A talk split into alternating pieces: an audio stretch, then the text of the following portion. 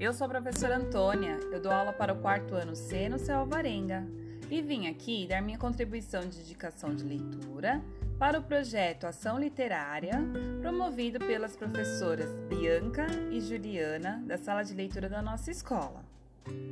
Bom, o livro que eu li no início da nossa quarentena e já há algum tempo eu queria muito ler se chama A Cabana.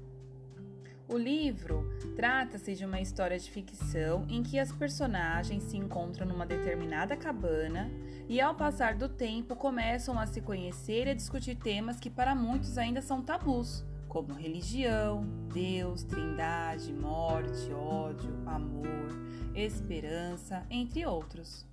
Aborda, no entanto, a questão recorrente da existência do mal através da história de McEllen Phillips um homem que vive sob o peso da experiência de ter sua filha Missy, de seis anos, raptada durante um acampamento de fim de semana.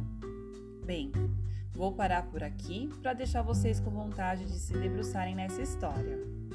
Garanto para vocês que é um livro muito bom, com uma história emocionante que prende e faz refletir.